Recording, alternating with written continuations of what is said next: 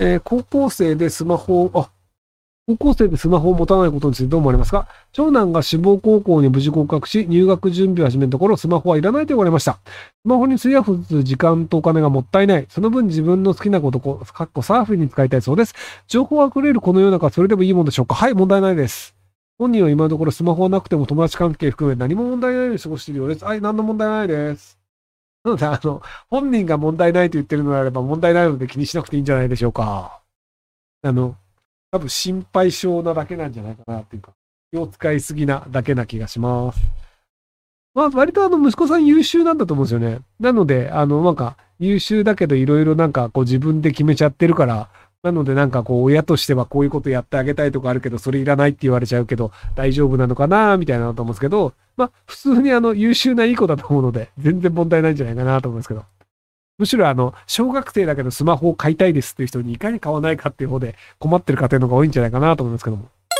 えー30代女性です。何をしてもどんくさくて自分が嫌になります。特に言われたことを理解するまでに時間かかるので、仕事に上司にいつもイライラされて辛いです。どうしたら頭の回転を早くすることができますか？えっと、言われてすぐに理解する必要はないので、録音して、で、ゆっくり聞いて理解してください。要は時間が経てば理解できるっていうだけだと思うので、あの、要は人に言われて、言われた瞬間に理解するタイプの人と、理解するまで時間のかかる人って2種類いるので、なので理解するのに時間かかる人っていうタイプなんじゃないかなと思います。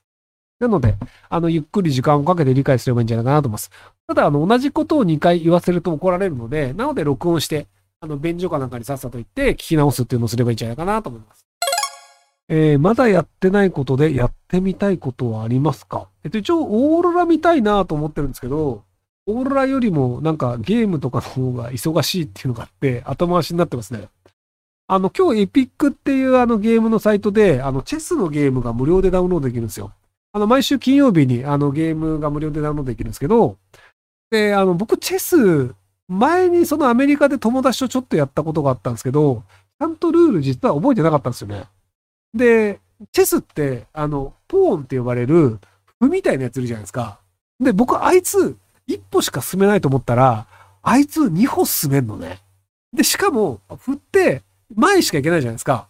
でも、あの、ポーンの場合って、斜め前もう取っていいんですよ。え、横行けんじゃんみたいな。真横はいけないんですけど、斜め前だったら取っていいみたいな。え、そんなルールあったの？みたいな。割とそういうあの、全然チェスのルール知らないんだっていうところから始まったので、で、っていうのでこう、チュートリアルやってたらなんかアベマプライムの時間になってしまったので、あの、チュートリアル途中で終わっちゃったんですけど、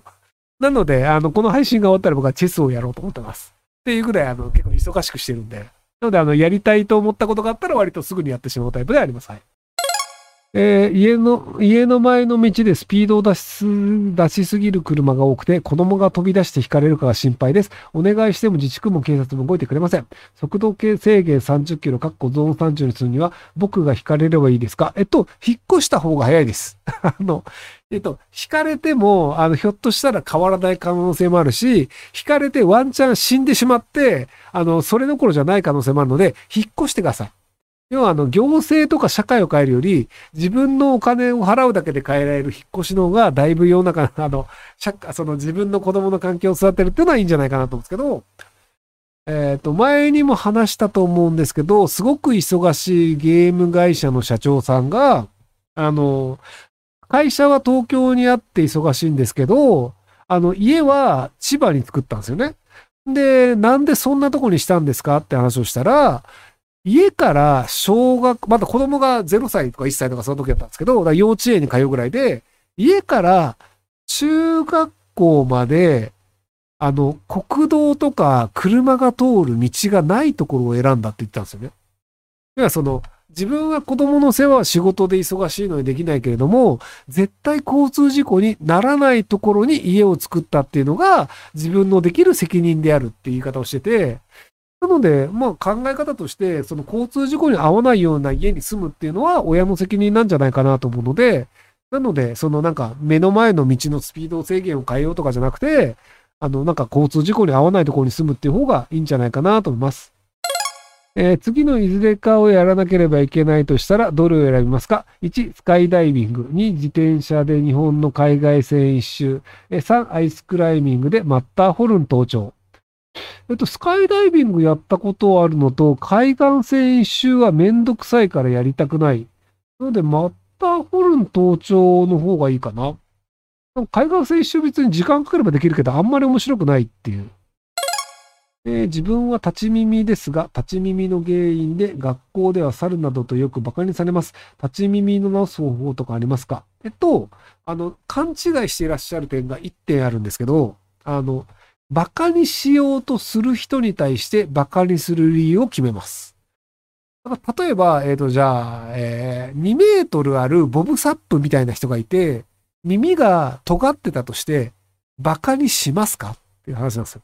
要は、馬鹿にしてもこいつは反撃しないよね？とか、別にこいつ馬鹿にしても自分にデメリットがないよね？という人に対して、馬鹿にする材料を探すんですよ。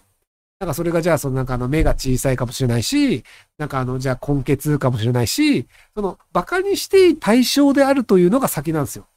なので、あの、いきなり殴るといいですよ。あの結局その子供って、あの、